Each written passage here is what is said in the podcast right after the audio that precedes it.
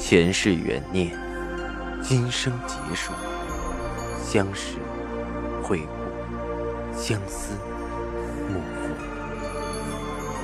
忘川河畔孤等，三生石前许愿，浮华落尽，只余情深入。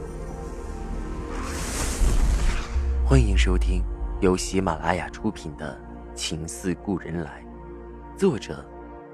文安初心忆故人，蒋波，魅影，明月照经纶，木千林。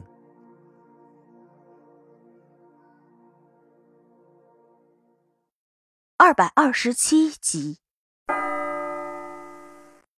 周部长赵世南顿时明了，这人便是之前软禁杜恒那边的人。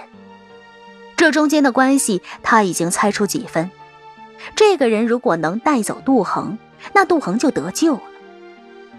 赵世南看着杜恒，冷冷说道：“你别白费力气，我绝不会走。”正说着，忽然背后阴阴的传来一个声音：“这位是赵家的少奶奶吧？我正说奇怪呢，怎么今天盘点府里的人，唯独没见到女主人呢？”杜恒回过头去。昨晚那个叫田中的人正满脸笑意的走了进来。少奶奶，郭秘书的心通的一声，被这个女人害死了。她是这家的少奶奶，这可怎么是好？这家也不知道怎么得罪了日本人，千万别再生变故。郭秘书不由对田中说道：“陆小姐只是进来看看，马上就走，您通融通融。”田中笑容可掬，说道：“这位是……”郭秘书忙递上通行证和身份证明。“我是周部长的秘书，姓郭。周部长和你们的田代中将很熟。”田中来回翻看了下那两个证明，态度很好，话却难听：“这身份证明是假的吧？田代中将什么身份，能轻易和你们认识？”说着，把证件递还给了郭秘书。你们可以走。这位少奶奶，听说对锦更懂行。当初在秦淮河边，一眼就能认出真假东洋锦，对不对？田中眯着眼看着杜恒，目光折射出冰冷，如一条吐着信子的蛇。他很喜欢中国的一句话：“君子报仇，十年不晚。”没等杜恒说话，田中继续说道：“既然这么懂行，还是留在赵家吧，我也好向少奶奶讨教一二。”说着，对郭秘书二人摆手：“两位可以走了。”郭秘书暗暗叫苦：这个女人带不回去，怎么和周部长交代？周部长的为人，看着像个笑面虎，但却……凡事一点不得他的意，以后吃不了兜着走。看郭秘书犹豫，田中冷声道：“难道二位也想留下？还是让外头的人把二位请出去？”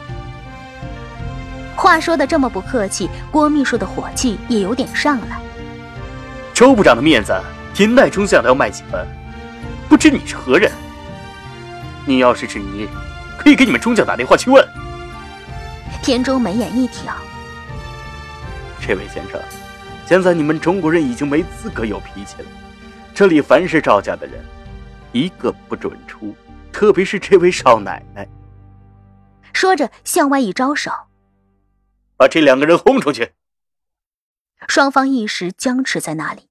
忽然，赵世南冷冷说道：“她不是赵家的少奶奶。”看着杜恒，眸子里是碎裂般的痛楚。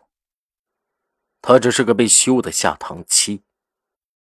杜恒看着赵世南的眸子瞪大了，从不可思议到一点点的碎开，他的心口忽然像追着似的痛，脑子一片空白。田中愣了一下，随即居笑道：“那倒是巧了，偏偏这个时候休了，口说无凭。赵先生可有休书？”田中将了赵世南一军。赵世南转身回到了后院的屋里，不多时，手中拿出一封书信来，早已写好了休书，不过他一直不在赵家，也没机会给他。今日正好。田中拿过休书，走到近处的屋里看了看墨迹，墨迹已干，似乎不是刚写的，便又细细看了起来。看着看着，田中勾唇笑了。赵先生休妻的原因不清不楚啊？什么叫两相怨对？我看夫人此时还回来，倒是有情有义呀。赵世南看了看杜恒和郭秘书，这位是因着赵灵泉的关系来带走杜恒的，他心里针扎似的痛。这辈子他最不愿意说的话，此刻也得说。还有什么比能救杜恒的命更重要？赵世南冷声道：“哼，已受折辱，不提也罢。他也另席高枝，自然要和我分道扬镳。”郭秘书心下了然，这人说自己戴绿帽子还这么婉转，不奇怪，这女人肯定和白青有一腿。否则，白青怎么会那么卖力的救他？周部长还想着用他来要挟白青，不由看着田中哼道：“哼，别小看杜小姐心密的高枝，只怕田代中将和汪精卫先生、周部长的大计，还得要那位出大力。”郭秘书没有虚言，彼时的日本正在筹谋扶植哪个建立傀儡新政府。而汪精卫是首要人选。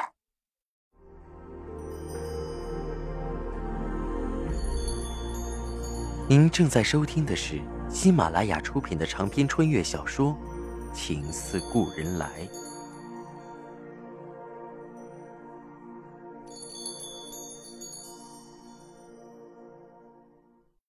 田中听郭秘书这么一说，心中也有些起疑。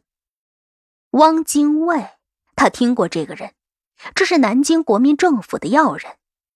他本来觉得是无稽之谈，但是看这个人说的又头头是道，便出去和冈本队长商量着。冈本一听急了，田中是三井公司的商人，即便这次对付赵世南的行动有日本政府的授意，但田代中将可是他的顶头上司，要是坏了中将的事，脑袋就别想要了。冈本赶忙去打电话，而冈本也没有直接和中将对话的资格，只好层层电话紧急上报。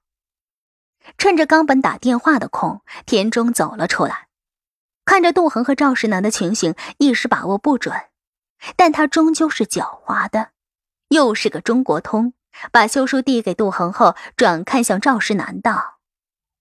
听说你们中国人修妻是件大事儿除了修书，族里的人还要知道，族谱还要出名。赵世南的心狠狠揪在了一处，半晌硬起心肠说道：“他一直不在，这些事还没来得及做。”说着喊来一个下人，吩咐着：“去西院把三位太伯请来，还有修族谱的庆书。”杜恒再也忍不住，拿着休书的手开始颤抖，看着赵世南，声音都有些苍凉的凄厉。赵世南，你真的要休我？赵世南只觉得像要窒息一般心痛。他赵世南曾指天誓地的说过，只有娶妻，绝不休妻。可如今，为了让他平安，什么不可以？他沉沉点头。不多时，西院三位赵氏年长的宗亲和庆叔过来，步子都有些颤巍巍。看到赵世南和杜恒，心里都是一惊。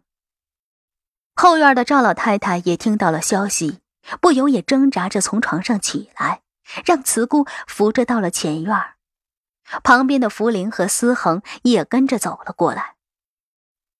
赵世南给三位宗亲行了叩拜礼，沉声说着：“晚辈赵世南不孝，娶妻不贤，不忠。晚辈擅自做主，已经休妻。”那三位相视看了看，虽然他们在族里年纪长、辈分高，还有说话的位置，但一直是赵世南打点着族里的一切事务，他的事他们也只是听听罢了，又哪里有权力智慧？半晌，最为年长的辛伯问着：“石南，你可想好了？休书一出，再无更改啊！”赵石南只觉得胸中仿佛压了千斤重的大石，心像被摘了似的，疼得麻木空白，不知怎么点下的头。晚辈心意已决。转看向庆叔说道：“您现在。”就从族谱上把杜恒的名字划掉。杜恒凄然的喊着：“赵世南！”赵世南一咬牙，对杜恒低声吼着：“休书已出，族谱已改，走，滚出赵家的门！”福灵听到这一句，只觉得五雷轰顶。他知道赵世南有多在乎杜恒，不到了最后关头，他不可能休妻。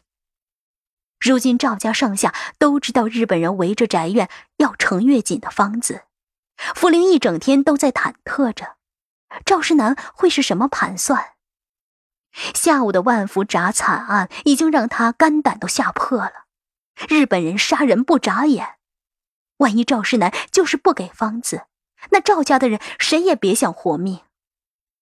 赵世南休了杜恒，那就是意味着他不给方子了。他准备扛着。一向静默无声的福陵忍不住把思恒往前推了推，哀求着：“少爷，三思啊！”到了这个时候，他发出了最后的悲鸣。他一辈子没敢在赵世南面前多说一句话，到了这个时候，他再也忍不住了。他不是让他三思休妻，他只是求他，还有孩子。不要把一家人送到死路上。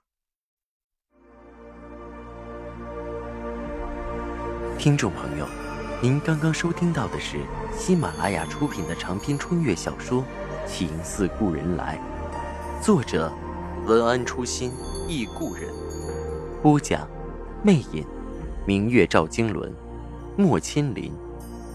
更多精彩有声书，尽在喜马拉雅。